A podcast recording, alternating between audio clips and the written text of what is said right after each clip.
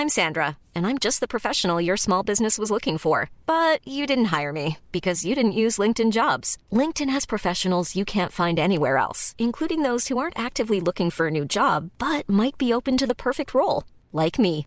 In a given month, over 70% of LinkedIn users don't visit other leading job sites. So if you're not looking on LinkedIn, you'll miss out on great candidates like Sandra. Start hiring professionals like a professional. Post your free job on linkedin.com/people today.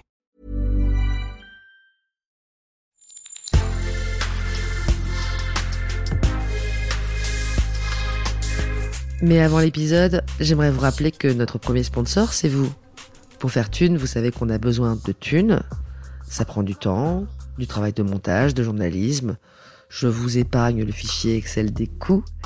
Mais à vous qui kiffez thunes, pour assurer notre indépendance financière et pour que ça continue, eh bien il n'y a qu'un moyen, la cagnotte Tipeee. Sur Insta, via le lien en bio, ou sur Google en tapant Thune Podcast Tipeee avec 3 E, T-I-P-E-E-E. Vous êtes déjà nombreuses, nombreux, mais on espère que vous le serez encore plus. Pour que Thune continue, je compte sur vous.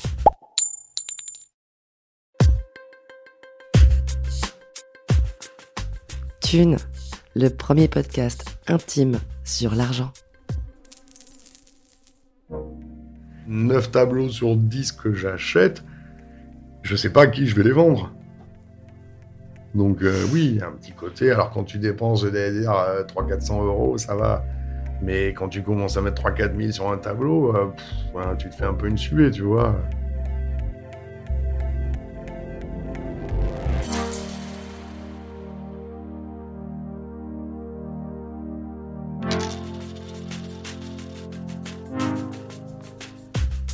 Marc est un vendeur, un marchand, et qui plus est un marchand d'art. Alors comme tous les bons commerçants, il a ce truc de nous faire rêver sur sa marchandise. Et plutôt que de parler cash de thunes, il cache un peu la réalité crue de ses angoisses pécuniaires. Il enrobe, il décore, il nous dépeint un paysage qui nous emporte et nous fait voyager. Et ça marche d'autant mieux que son produit est si poétique, si esthétique. Mais en grattant, sous le vernis, sous la patine, on finit quand même par parler d'argent. Et c'est plutôt intéressant. Bonne écoute.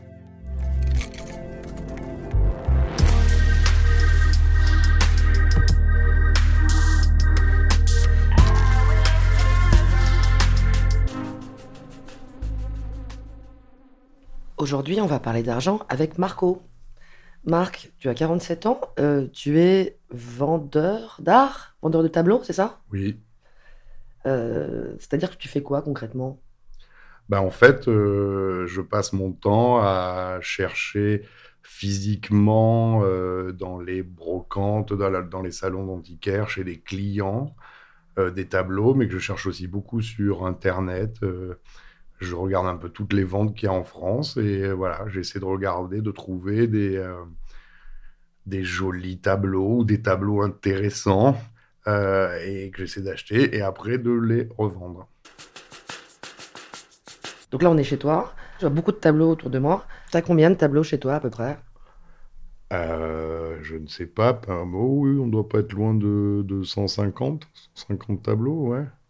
Ah, il y a une pièce où il y en a encore plus. Et ça représente combien d'argent?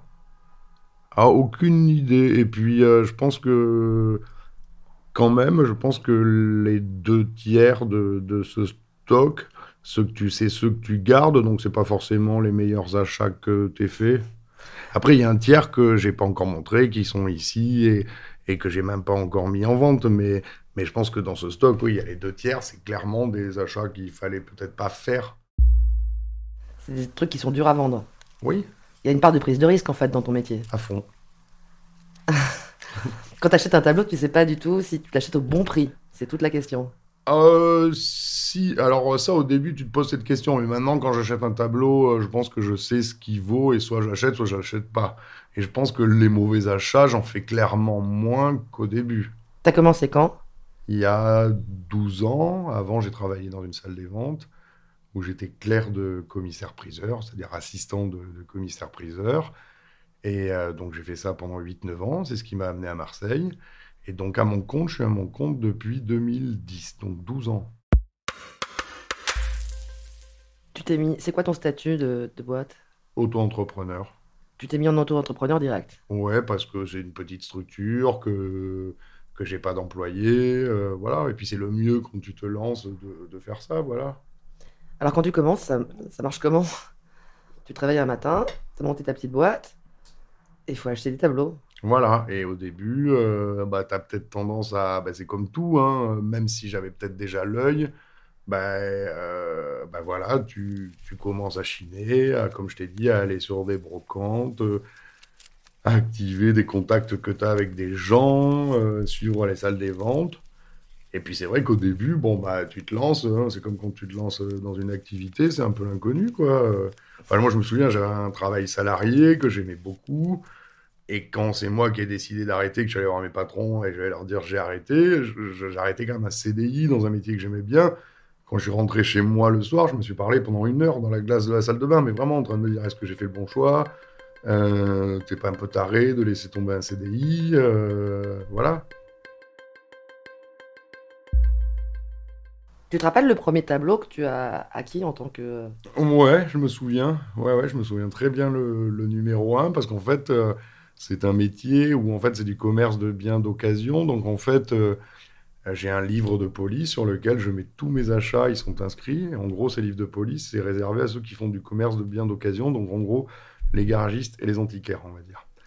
Et donc euh, tous mes achats, ils sont marqués, numérotés, à qui je les à qui je l'ai acheté. Et d'ailleurs, ça s'appelle livre de police parce que euh, si jamais tu as un contrôle, on te dit tiens, cette affaire, elle, est, euh, elle a été, disons, volée, ce qui m'est jamais arrivé, tu vois. Mais si jamais ça arrivait, bah, moi, si je vais bien marquer sur mon livre de police à qui je l'ai marqué, je ne suis pas accusé de recel ou de choses comme mmh. ça. Ça a quand même son importance, ce livre, quand tu mets un achat, tu vois. Alors, le numéro 1, c'est quoi? Euh, C'était un... c'était une petite aquarelle début 20e, un paysage assez anodin, mais à la fois bien peint, bien encadré. voilà, c'était mon petit achat. Et d'ailleurs, voilà. Combien à peu près? Oh, je sais pas. Ça devait être un petit achat dans les, dans les 100, 150 euros, tu vois. Voilà. Celui-là, il est parti. Ouais. Non, symboliquement, c'est ma mère qui me l'a acheté pour mon premier achat.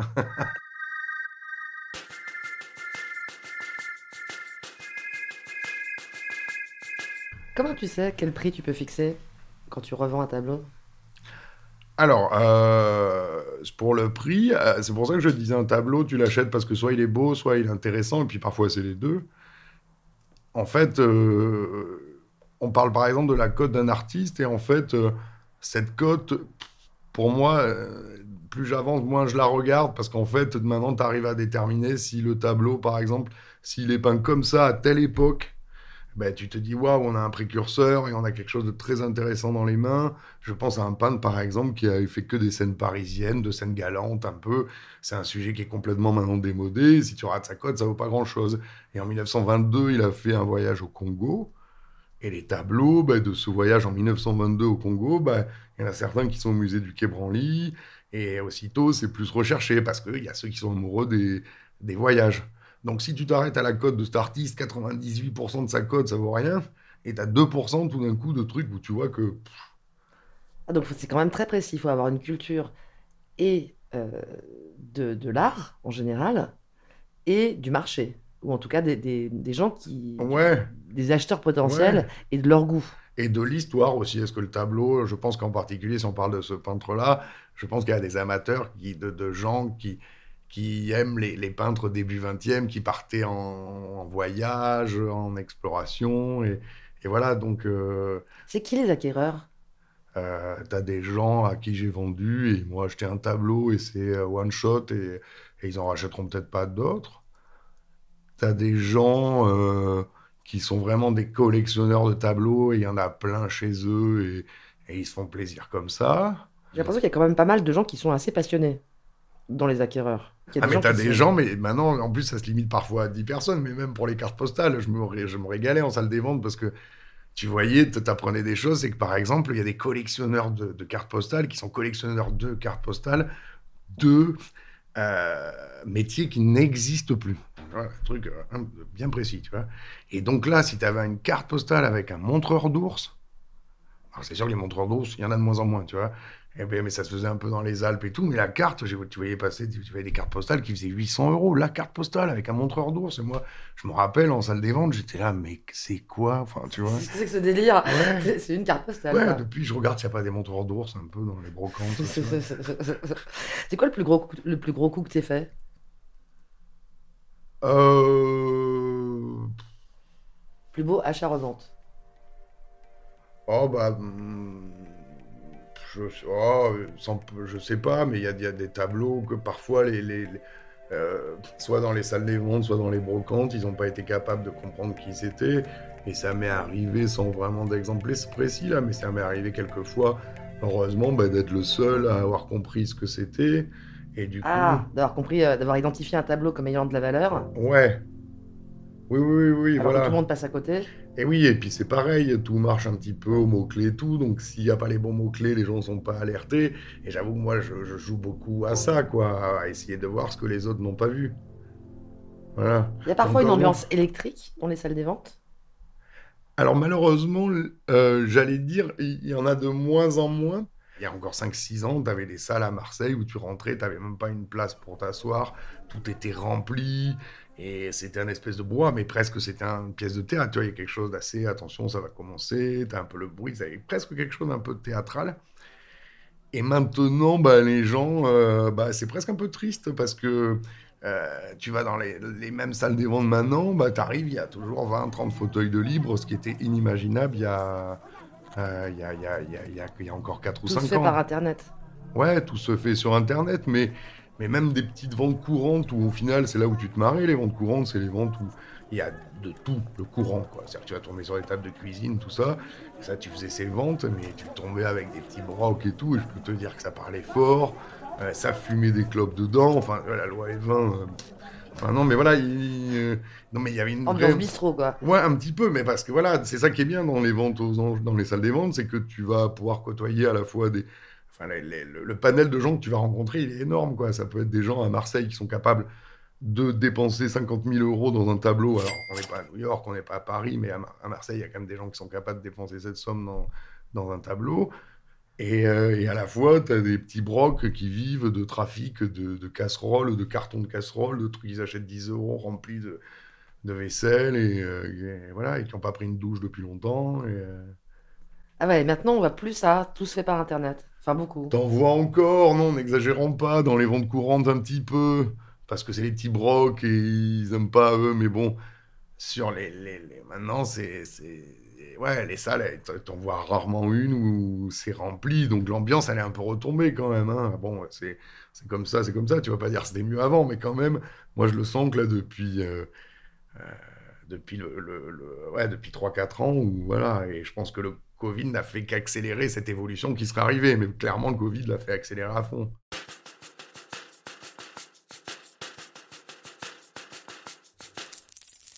Alors, il y a quand même un rapport à l'argent qui est assez fort à partir du moment où tu dois euh, estimer, acheter, acquérir, et dans l'hypothèse de revendre. Euh, est-ce que parfois tu peux te faire peur, tu sais, sur le côté, euh, est-ce que je monte encore au-dessus de l'acheteur à côté et alors, je peux te dire quelque chose, c'est justement, si on veut parler du rapport à l'argent, quand j'étais en salle des ventes et j'ai compris ça, c'est que j'avais l'histoire d'un monsieur qui avait laissé un lustre et c'était un ami du commissaire-priseur, il en voulait 600 euros. On l'a passé 4-5 fois, c'était un lustre en bronze et, à un moment, au bout de 5-6 fois, je, l'ai appelé, je, je sais que vous êtes un ami du, du commissaire-priseur, mais comprenez-moi, moi je ne peux pas installer, désinstaller ce lustre. Donc venez le récupérer, on l'a passé 4-5 fois, on ne le vend pas à 600 euros. Et il me dit, mais vous pouvez passer une dernière fois. Et je veux le choquer. Je dis, écoutez, si on le passe, oui, mais il va démarrer à 30 euros. Donc, euh, c'est à vous, vous êtes au courant. Mais venez le récupérer parce que j'ai pas envie que vous ayez une mauvaise surprise. Bon, il me dit quand même, vous n'allez pas le vendre 30 et puis je peux pas le récupérer. Donc, un peu, euh, il me dit, bah, allez, on essaye. Et en fait, là, tu pars à 30 euros. Et là, il y a une forêt de bras dans la salle qui se lève parce qu'à 30 euros. Mais... Et puis, tout d'un coup, tu vois le voisin qui monte. Donc, tu dis, bah, allez, moi, je, je le veux. Et le, lustre, il s'adjuge 800 euros. Et, en fait, euh, tu le rappelles, le monsieur, tu dis, on aurait dû faire ça dès le début, quoi, en fait. Parce que voilà. Et je pense que des fois, en salle des ventes, plus tu pars bas, plus ça va exciter les gens. Et plus il y a une espèce, justement, de. C'est pour répondre un peu indirectement à ta question, mais plus tu vas te retrouver, en plus, avec le gars qui est en salle à côté de toi, qui va lui, il enfin, il m'énerve, il monte sur moi, allez, je remets une enchère et tu vas Il y a le désir de l'autre qui, euh, provoque le désir Mais de... c'est super important parce qu'au début, oui, je pouvais m'emporter à te dire, tiens, ça, je j'allais, je veux l'acheter, c'est estimé 200 euros, euh, je me mettais 600 et, je, parfois, tu t'emportes parce que tu dis, ah, mince, il me... Enfin voilà, je le veux et tout. Et puis maintenant, je sais que mon travail aussi, c'est de, bien avant la par exemple, si c'est pour les ventes aux enchères, hein, mais c'est pareil sur les brocantes, il faut encore plus décider vite sur les brocantes, parce que si c'est bien, ça va pas y rester longtemps. Te dire, voilà, ce tableau, clairement, je vais l'acheter jusqu'à tel prix. Et sauf, pardon, et sauf, sauf euh, tu t'accordes peut-être 10% de, souplesse, mais euh, maintenant, tu essaies de respecter à fond, et il vaut mieux ne pas l'avoir euh, que trop l'acheter trop cher. Et c'est pareil pour les brocantes, il vaut mieux revenir sans rien. Tant pis, tu t'es fait 200 bornes dans la matinée. T'as rien trouvé, mais maintenant, c'est marrant, je pense qu'au début, ça m'embêtait de revenir sans rien, tu vois, d'avoir bossé dur, de t'être levé tôt. Et, et maintenant, presque, c'est pas grave. Parce qu'il vaut mieux revenir sans rien que revenir avec une tartine que as, que tu vendras pas, qu'il fallait peut-être pas acheter parce qu'elle est pas intéressante. Il y a des modes, il y a des tendances. À fond.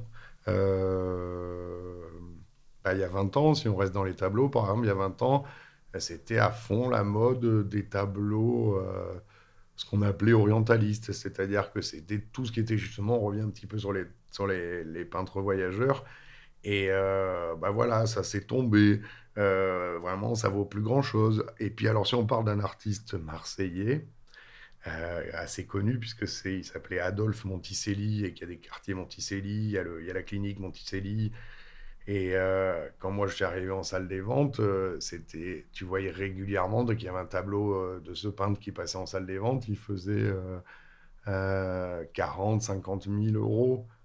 Mais c'est vrai que ce peintre était assez précurseur. Hein. C'est quand même grâce à. Enfin, on dit que Van Gogh est venu en Provence sur ses traces parce que c'est vrai qu'il avait une touche très intéressante, très vibrante pour l'époque. Hein. Il était assez novateur. Mais c'était des tableaux, pareil, des scènes de parc, un peu marron, marronâtre. Voilà, tout en reconnaissant justement le, côté précurseur du peintre, moi j'étais le premier à me dire j'ai pas envie d'avoir un tableau de Monticelli chez moi. Et j'étais étonné que ça fasse ce prix. Et maintenant, quand tu vois les tableaux de Monticelli passer en salle des ventes, ils font 10 000. Et c'était 15 ans après.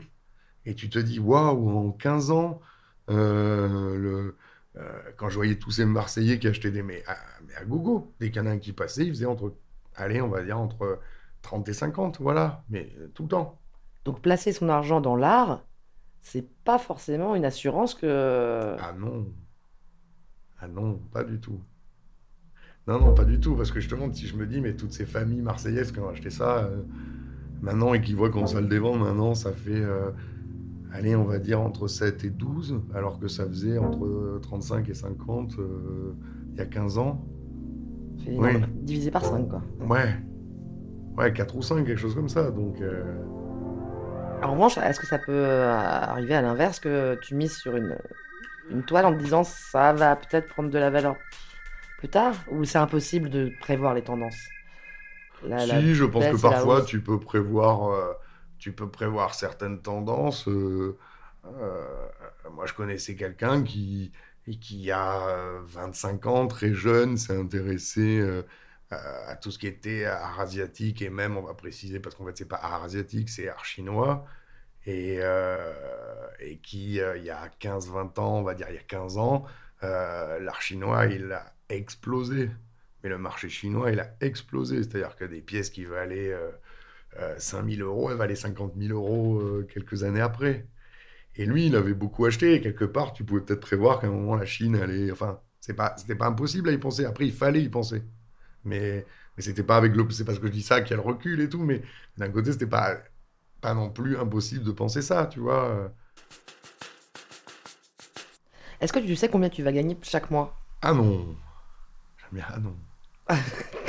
pas du tout. Non, non, non. Et puis il faut étaler sur une année, moi, clairement, parce qu'il y a des mois où je gagne très bien ma vie et il y a des mois où je gagne pas du tout bien ma vie, mais clairement.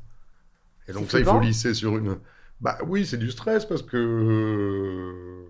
Alors c'est du stress, oui, et à la fois je me dis, ça fait 12 ans que j'y arrive. Donc, Donc, chaque année qui passe te rassure un peu plus Ouais, sur. euh, oui. ouais. T'as- tu gagnes à peu près la même chose depuis 12 ans?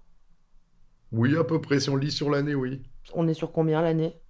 Euh, bah, euh, autour de, je sais pas, 75-80 000 euros de chiffre d'affaires, donc c'est pas non plus euh, Ça veut dire que dans ta poche, toi tu gardes combien dans, dans ta poche? Euh, Chiffre d'affaires, tu vends, t'achètes. Donc, euh, Ah oui, oui, c'est parce que je gagne ça. Non, Non. non, non. C'est la Euh, moitié? mais alors, je sais pas, il n'y a pas de, y a pas de marge en plus. Euh, J'avoue qu'autant j'essaie de faire ma compta comme il faut, mais mais euh, il y a des tableaux euh, sur lesquels tu vas multiplier par 5, et même il y a des fois où tu as pu multiplier par 10, et il y a des tableaux que si à un moment je les ai dans mon stock depuis longtemps, euh, il y avait un tableau où je crois qu'il portait le numéro 11, justement sur mon liste de police. Euh, j'arrivais pas à le vendre, je commençais à me dire celui-là, je vais mourir avec, tellement, euh, tu vois, tu as essayé de le vendre en gagnant de l'argent, après, après coûtant, tu n'y arrives pas. Et j'avais dû payer 450 euros. Il y a un an, je l'ai vendu 150. J'étais super content de l'avoir vendu. Et pourtant, Débarrassé. j'ai perdu 300 euros dessus, mais Ouais. bon. Donc, il n'y a pas vraiment de, de règles, mais à un moment, bon, tu te dis, c'était il y a 8 ans que je l'ai. euh, à un moment, il faut. il faut... Et puis, tu apprends aussi comme ça. hein. On dit souvent que les erreurs, tu apprends, mais avec le recul, je me disais, mais pourquoi à l'achat, j'avais acheté ça à 450 euros Mais c'était le début, voilà. C'était le numéro 11. J'avais pas encore tout, tout bien compris. Voilà. Et tu sais combien tu dépenses par mois à peu près dans ta vie? Je suis pas. Alors là, sur les questions compta et compagnie, euh, euh, je, je sais que mon activité me fait vivre, euh, euh, que j'arrive pas trop à- avec ce chiffre d'affaires, c'est clair, tu mets pas trop de- d'argent de côté. Mais disons que je vis de ma passion et j'arrive à financer euh, ma vie, enfin à payer ma vie et tout. Quoi. Après, tu mets pas. Mais oui, tu as du stress quand même parce que oui, tu sais pas ce que, euh, ce que va être un peu demain, tu vois. euh, euh, tu sais pas si demain tu vas trouver un super tableau, si tu vas vendre, si tu vas. C'est euh, quoi à peu près la somme, la, la somme qui sert à l'achat de tableau t'as pas vraiment de. Mais c'est clair qu'il faut que tu aies une réserve un peu, parce qu'un tableau, moi, à l'achat, ça va être. Je sais pas si je réponds à ta question, mais à l'achat, ça, moi, un tableau, à, mon niveau, un tableau à l'achat, moi, je vais le payer entre, euh, on va dire 80 euros et. j'ai pu acheter des tableaux à 3-4 000, mais c'est à peu près moi dans ma, dans ma fourchette. Mais disons que voilà, il faut quand même que tu aies un minimum de fonds d'au moins euh, 10-15 000 tout le temps, parce que bah, tu Qui seront immobilisés en fait par. euh, Bah, on sait jamais si ouais. tu as un truc à acheter que tu sois pas bloqué. Et puis, et puis c'est pas non plus grand luxe, hein, parce que 10-15 000, euh, enfin voilà, si tu achètes un tableau à 3-4 000, que dessus il faut vivre. Donc oui, tu essaies d'avoir une marge au moins un peu comme ça pour euh, euh, à pouvoir assurer, juste acheter. tu- En fait, que tu sois pas empêché d'acheter un tableau s'il est top Hmm. et de pas passer à côté, voilà. Et même s'il faut mettre 3-4 000 euros, euh, C'est flippant quand tu fais ça, quand tu achètes un tableau par exemple à 4000 balles. Oui, bah oui, des fois tu te poses un peu des questions, puis c'est un métier où tu n'es jamais satisfait. euh, euh, soit le tableau, tu vas pas l'avoir, et puis tu vas te dire euh, Ah mince, je l'ai pas eu. et puis soit, ou alors tu vas l'avoir, mais tu vas dire Mince, je l'ai eu, mais je l'ai payé trop cher. Donc il y a toujours une petite phase où tu râles, mais je crois que ça aussi, avec l'expérience, ça commence un peu à s'atténuer. C'est. Et puis, ces trucs-là, mais oui, quand tu mets ça, c'est un, pari. Et je sais que moi, souvent, j'étais avec des copains. Euh, tu veux faire un poker ce soir? Alors, Je dis non, mais absolument pas, quoi. Si tu veux, déjà, je viens de mettre 4000 euros dans un tableau cet après-midi, donc j'ai absolument pas en plus envie d'aller faire un poker.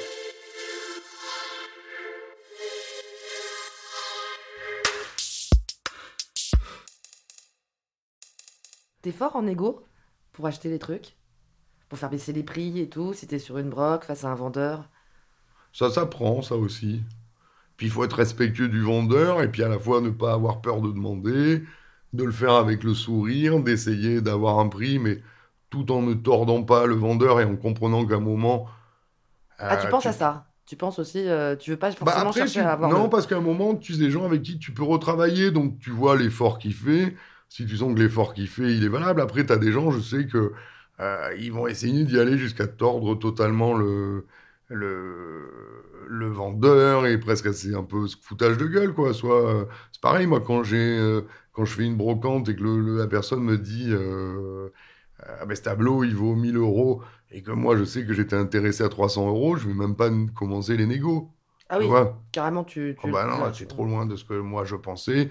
Après, voilà, si, si te dit un prix qui est pas loin, là, tu essaies de négocier. mais C'est un petit milieu, non?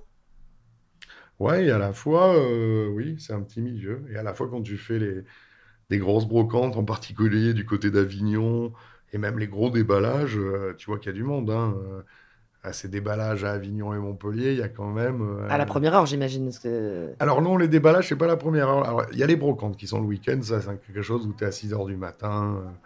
Et après, il y a aussi ce qu'on appelle des déballages professionnels. C'est en particulier dans la région, il y en a Avignon et Montpellier. C'est environ une fois toutes les six semaines.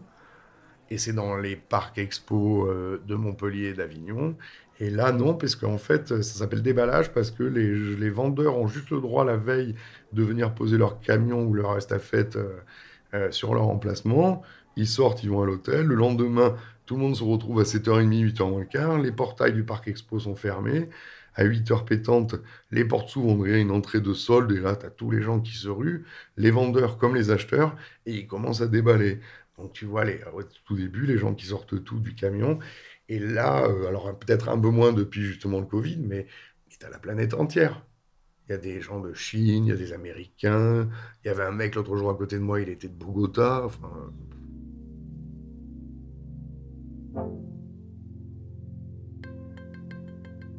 Les gens à qui tu vends, c'est des gens que tu rencontres souvent Ou c'est très dématérialisé? C'est beaucoup, euh, malheureusement. euh, bah, à la fois, je dis malheureusement, et à la fois, je suis content de ne pas avoir une boutique à ouvrir à 15h. Et puis, dans ces boutiques-là, on sait que voilà, il y a deux pelés qui vont passer dans la journée. Donc, à la fois, je vais dire oui, ça me prive un peu de certains rapports humains. euh, quoique j'en ai quand même, mais euh, oui, c'est quand même beaucoup. euh, c'est beaucoup, j'expédie beaucoup. T'as des clients fidèles? Euh, oui.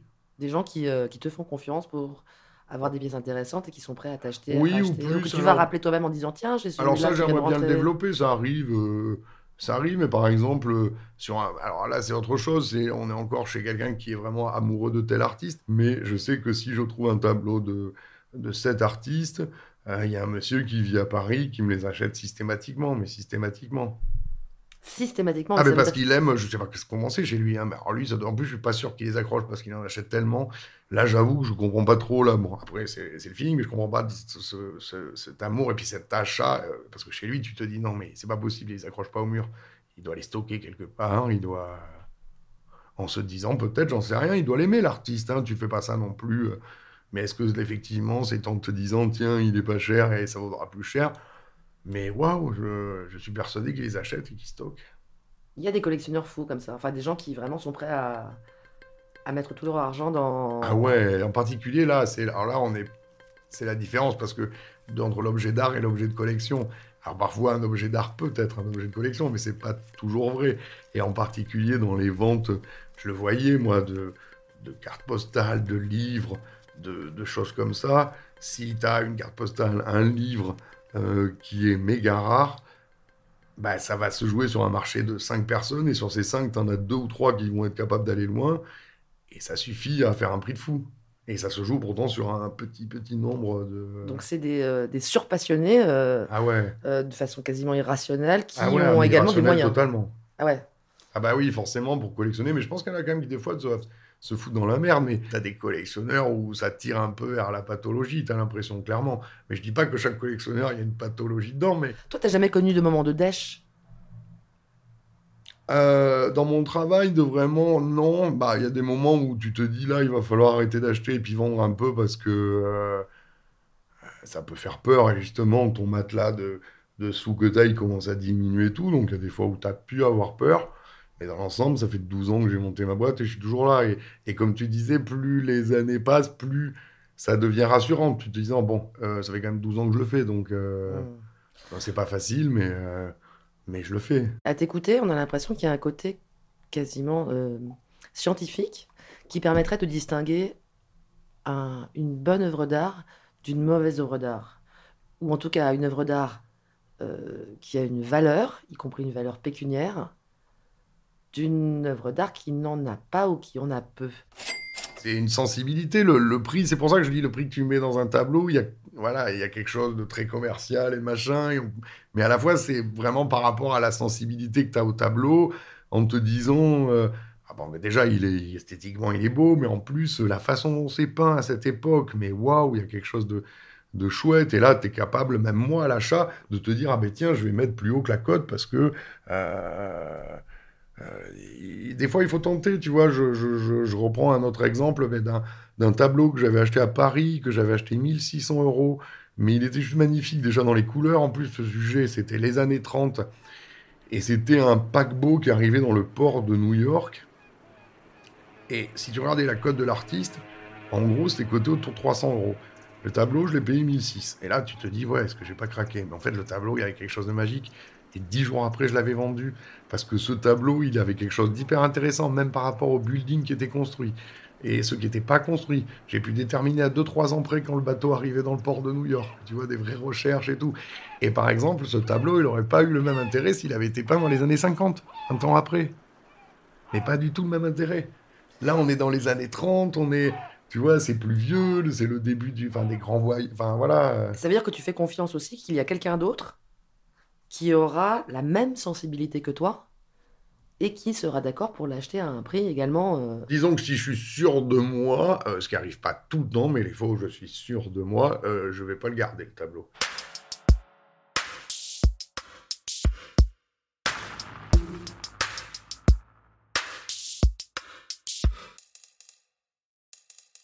Et les clients, ils grattent? Ils essaient de faire baisser le prix? Ouais, ça peut arriver. Mais ça peut arriver, mais c'est pareil. C'est pour ça que moi, quand je veux acheter à quelqu'un, je respecte si vraiment le prix est loin, parce que les gens qui, euh, qui tu affiches un prix sur un site, un tableau à 800 euros, le mec il t'appelle pour t'en proposer 400, t'as as envie de lui dire non, mais tu perds pas ton temps, euh, voilà. Euh. Enfin voilà, et puis c'est même manque de respect. Tu crois quoi que je l'ai peint et que non, non, je me suis levé à 5 heures du matin pour courir à, l'autre bout de la Provence. enfin, tu vois. Ah oui, c'est ça, t'as des frais aussi. tu as, oui, du temps. Oui, oui, du temps, euh, tout ça. Donc, euh, ouais, ouais, mais voilà, c'est pour ça. Et puis, tu mets un prix. Alors, le mec, s'il a envie de négocier, de l'avoir à 750, 700, il négocie un peu. Mais bon, moi, j'essaie de mettre les prix les plus justes. J'essaie de. Je pense que le fait que de temps en temps, je vende même à des marchands, c'est que je dois avoir des prix qui sont au juste prix, qui sont, euh, qui sont pas hors de prix. Voilà. Il y a des jours où t'as la flemme, t'as plus envie, t'as pas envie de bosser. Ouais, mais comme tout le monde, mais à la fois, après, au bout de deux secondes, tu dis, j'ai pas le choix, de toute façon, donc euh, voilà. oui, non, mais ça peut arriver parce que tu as des moments où euh, bah, tu peux avoir. En plus, moi, c'est hyper particulier parce que tu peux bosser dur pendant. Moi, des fois, je dis, attends, j'ai passé une journée à bosser, ah ben c'est chouette, tant mieux. Mais moi, travailler, ça, je peux bosser 15 jours euh, sans rien gagner, sans rien trouver, sans que tu vois des choses aux enchères, mais qui t'échappent et tu viens de te faire 15 jours de boulot intensif et t'as rien gagné. Et clairement, le jour d'après, ben, tu vas aller dans un truc ou trouver un tableau qui, hop, va te faire euh, la moitié d'un mois ou enfin une super découverte. Donc, euh, oui, tu passes par des coups de blues, mais clairement, euh, clairement, il y a des moments, bon, je te dis, après, avec l'expérience, ça s'atténue, mais il y a des moments où tu as des doutes quand tu as passé 15 jours à bosser comme un fou et que et que et que aucun résultat et que tu rien gagné, ouais, tu doutes et et heureusement, tu tombes pas dans une déprime parce qu'il faut. Mais bon, tu commences à douter, voilà. Ah, en plus, si tu commences à te laisser avoir par le trop de doutes, tu peux faire des mauvais choix, tu peux. Euh, en tout cas, euh, je 9 tableaux sur 10 que j'achète, je sais pas à qui je vais les vendre. Donc, euh, oui, il y a un petit côté. Alors, quand tu dépenses, dire 300-400 euros, ça va. Mais quand tu commences à mettre 3-4 000 sur un tableau, tu te fais un peu une suée, tu vois tu progresses pas, tu gagnes pas plus d'argent qu'il y a 12 ans. C'est bizarre quand même. Euh, Parce que tu devrais être devenu meilleur. Ouais, mais le métier est. Euh, bah, d'ailleurs, j'ai progressé en 2020 et 2021, là, les deux dernières années. Mais... Ah les années Covid, c'était bien. Moi, j'en ai profité parce que je vendais ce que j'aurais pas cru, mais je, je, vendais sur Internet. Au début, quand il y a eu la crise du Covid, je me suis, je me suis dit, mais j'ai pas du tout travaillé. Qui a envie d'acheter des tableaux Et mais en fait, les gens étaient, euh, et c'est quelque chose que j'ai pas compris, mais en fait, les gens étaient chez eux et en fait euh, ne faisaient rien, ne dépensaient pas de resto, de voyage et étaient chez eux devant leur écran. Donc du coup, euh, oui, je fais partie de certains métiers qui ont profité à fond du du Covid. Et à la fois, je, je, je, reste à peu près dans un, un chiffre d'affaires, donc je progresse pas, mais le métier, il est quand même beaucoup plus dur que quand j'ai commencé il y a 12 ans, mais clairement. Parce que le fait que maintenant, euh, euh, même une petite vente est sur Internet, que tu peux regarder partout, tu as forcément plus de concurrents. Et euh, clairement, le métier, il est beaucoup, beaucoup plus dur qu'au début. Hein. Quand j'ai commencé il y a 12 ans en salle des ventes, euh, c'était un peu la prime à celui qui se bougeait le cul. Enfin, excuse-moi, mais Mm, c'était bah ça. Euh, maintenant, euh, maintenant une petite vente, quand je dis, tu es aux États-Unis, tu peux la suivre à Marseille, tu peux donc, tu as quand même beaucoup plus de concurrence. Et le, le métier, il est clairement beaucoup, beaucoup plus dur qu'il y a 12 ans. Mais clairement. Donc, je suis à la fois. euh, j'ai quand même progressé là ces deux dernières années, mais je suis content de quand même maintenir à peu près ce cap euh, là. Bon, de me dire au moins je baisse pas, alors que clairement c'est clairement beaucoup plus facile. Il y a l'exemple type, c'est que il y a 10 ans j'allais en salle des ventes dans une belle vente, je ressortais avec les bras chargés de tableaux. J'en achetais 7, 8, 9. Là maintenant, si j'en sors avec un ou deux dans une vente, euh, et oui, parce que maintenant c'est beaucoup plus ouvert, donc, euh, donc le métier il est clairement beaucoup, beaucoup, beaucoup plus dur. Qui fixe les cotes, la cote d'un peintre? Ah mais ça c'est personne, c'est des résultats de vente. Ah, c'est juste. Alors euh, non, mais tu as un livre qui est... Alors c'est marrant parce que tous les, les, les- les- Souvent sur les antiquaires, ils ont ça, ils ont ce qu'on appelle la Coune, qui est un livre euh, de cotes. Mais, mais pour moi, c'est- de la trappe nigo parce que tu as l'impression qu'ils te font des prix de peintre au mètre carré. euh, et, puis, et puis voilà, hein, une cote pour un artiste, pour moi, ça veut, ça veut rien dire en fait parce que euh, dans des résultats de, de, de peintre, et, tu peux avoir des rapports de 1 à 20 en fonction de l'époque, du sujet, du format, euh, de- de- du côté esthétique. Enfin, il y a tellement de trucs qui rentrent en compte que... de. Ouais. Ouais, non, mais dans, chez un même artiste, tu peux avoir des rapports de 1 à 20. Donc, comment tu peux dire tel peintre vaut tel prix? Pour moi, c'est c'est pas possible. Autant je peux te dire ce tableau, il vaut tel prix. Ça, je suis entièrement capable. Te dire comme ça, euh, j'ai des gens qui me disent tiens, j'ai un tableau de tel artiste, qu'est-ce que ça vaut? Mais, moi, je, je dis, euh, je dis aux gens, bah, je ne sais pas faire ça.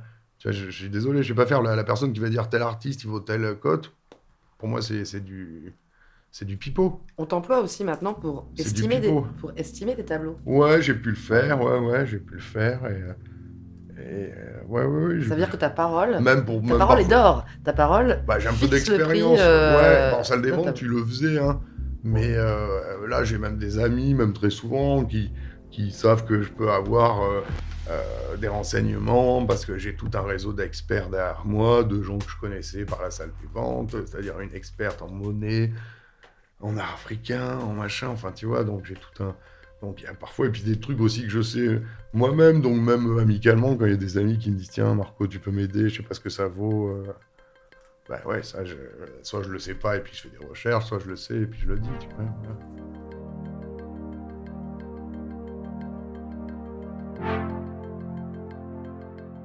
Il y a un côté Sherlock Holmes. Il y a un côté. euh, Ah, à fond, oui, oui, oui, bah oui, bah, bah oui, oui, oui, et puis d'enquête, de recherche, euh, euh, et c'est pour ça que je dis aux copains souvent, parce que plein de gens, ça les interpelle ce que je fais, je leur dis, bah, le plus dur, c'est pas de vendre dans mon métier, hein, même si c'est pas facile, mais, mais le, le plus dur, c'est pas de vendre, c'est d'acheter, quoi, hein, c'est de, de se bouger les fesses, d'aller pas hésiter, d'aller faire des tours, même chez des antiquaires de la région, d'aller boire le café avec eux, tu y vas 8 fois sur 10, tu vas rien trouver, et puis, puis à force de tourner, ben, tu essaies de créer des contacts, tu te fais les brocantos, tu passes tes journées devant Internet, oui, non, c'est c'est un sacré boulot de... C'est un sacré boulot de, de trouver. hein. Il y en a pas qui se mettent d'accord en salle des ventes? Ouais, mais à l'époque, il y avait même ce qu'on appelait un peu une espèce de... de, de- de- de- les marchands euh, s'enchérissaient ench- enchérissaient pas. S'il y en a un qui voyait que l'autre enchérissait pas, et puis se refaisaient presque les enchères entre eux. euh, Voilà. Et maintenant, avec Internet, c'est un peu plus dur. Mais oui, il y avait des, pas des mafias, parce que c'est pas ça, mais t'avais quand même un peu Des des- accords, quoi. Et il y, en a qui- y en a qui pourraient te traquer aussi pour voir, parce que comme t'as bon goût, pour te piquer tes. euh, Ouais, dans les salles des ventes, des fois, quand tu regardes un tableau, parce que, alors c'est le cas avec une copine qui fait aussi de l'art asiatique, euh, euh, quand il y a trois objets d'art asiatique et qu'en salle des ventes, euh, il y en a qu'un qui est vraiment intéressant, bah, elle va bien faire de regarder les deux autres qui n'ont aucun intérêt, parce que il y en a qui savent que elle, elle s'y connaît, donc il va, alors, si elle bloque trop sur un objet, le mec, il va attendre qu'elle parte, et c'est déjà arrivé, qu'il va aller regarder derrière elle. Donc si tu veux, elle a appris à, en salle des ventes, s'il y a trois trucs devant elle, qu'il n'y en a qu'un intéressant, elle va regarder si c'était euh, les deux autres, tu vois. Quand la vente, après, quand la vente commence, les gens ils voient bien sur quel objet elle. euh, Ah Ben mm, non, parce que euh, à une époque, oui, mais maintenant, tu tu peux enchérir sur le net, tu peux enchérir par téléphone, donc il y a une- tu peux être anonyme si tu en as envie. Tu peux cacher ton jeu maintenant. Voilà. tu peux être anonyme, mais rien que le fait pendant l'exposition, le fait, tu vois, que s'il est passé, ce qu'elle s'était aperçue une fois, tu vois, qu'il y avait un superbe plat, qu'elle avait euh, photographié sous tous les angles, et puis t'as les petits brocs, là, ah ouais, putain, si elle regarde, euh, c'est que ça doit être top, tu vois, et du coup, qu'ils se mettent en chair contre elle, alors qu'ils savent même pas ce que c'est. Ah, c'est quand même un milieu. euh, C'est un, milieu dur en fait. Ouais. Ouais. Ouais, oui, non, c'est pas évident, non.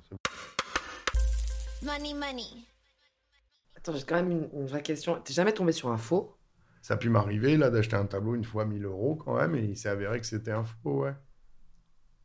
Et, euh, Comment, bah, comment tu. Mais à la fois, on me l'avait pas vendu comme un vrai. C'est moi qui l'ai. euh, euh, T'as cru faire une, une super affaire? Ouais, et j'ai cru qu'il était vrai, mais je connaissais pas très bien l'artiste.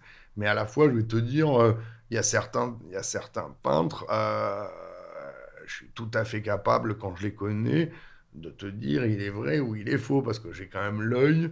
Et les artistes que je connais, quand j'ai vu 10 tableaux après, euh, euh, moi en salle des ventes, ça m'arrivait de refuser des tableaux en disant non, vos tableaux ils sont faux, parce que c'était un peintre marseillais qui s'appelait Pierre Ambrogiani.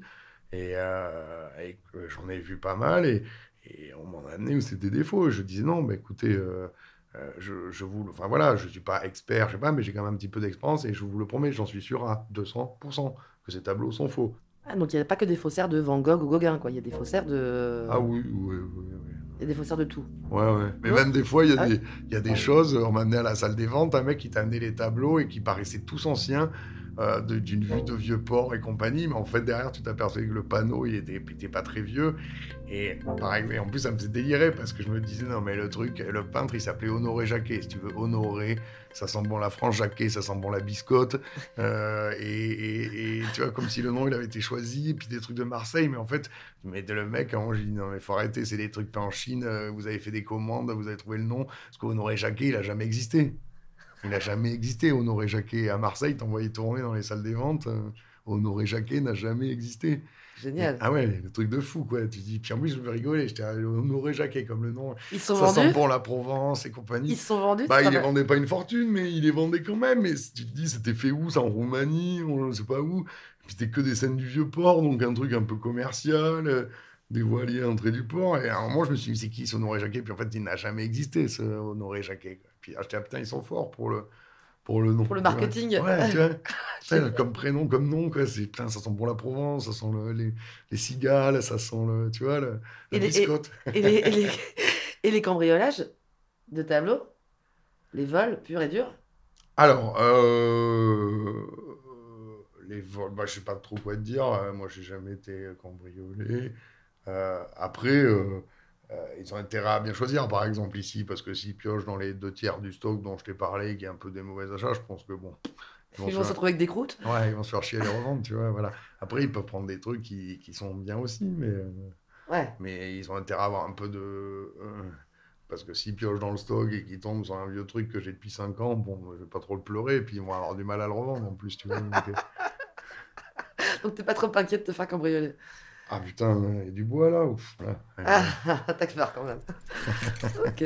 Merci Marc.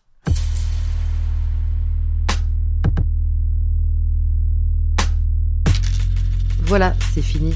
Vous avez écouté Thune, un podcast de Laurence Velli et Anna Borel. Cet entretien a été réalisé par Anna Borel. La post-production est assurée par Tiffany Guillou sur une musique toujours d'Emma Dixon. Si cet épisode vous a plu, n'hésitez pas à en écouter d'autres et à nous soutenir sur Insta, sur Tipeee, sur Facebook, sur Twitter, enfin partout quoi. À bientôt.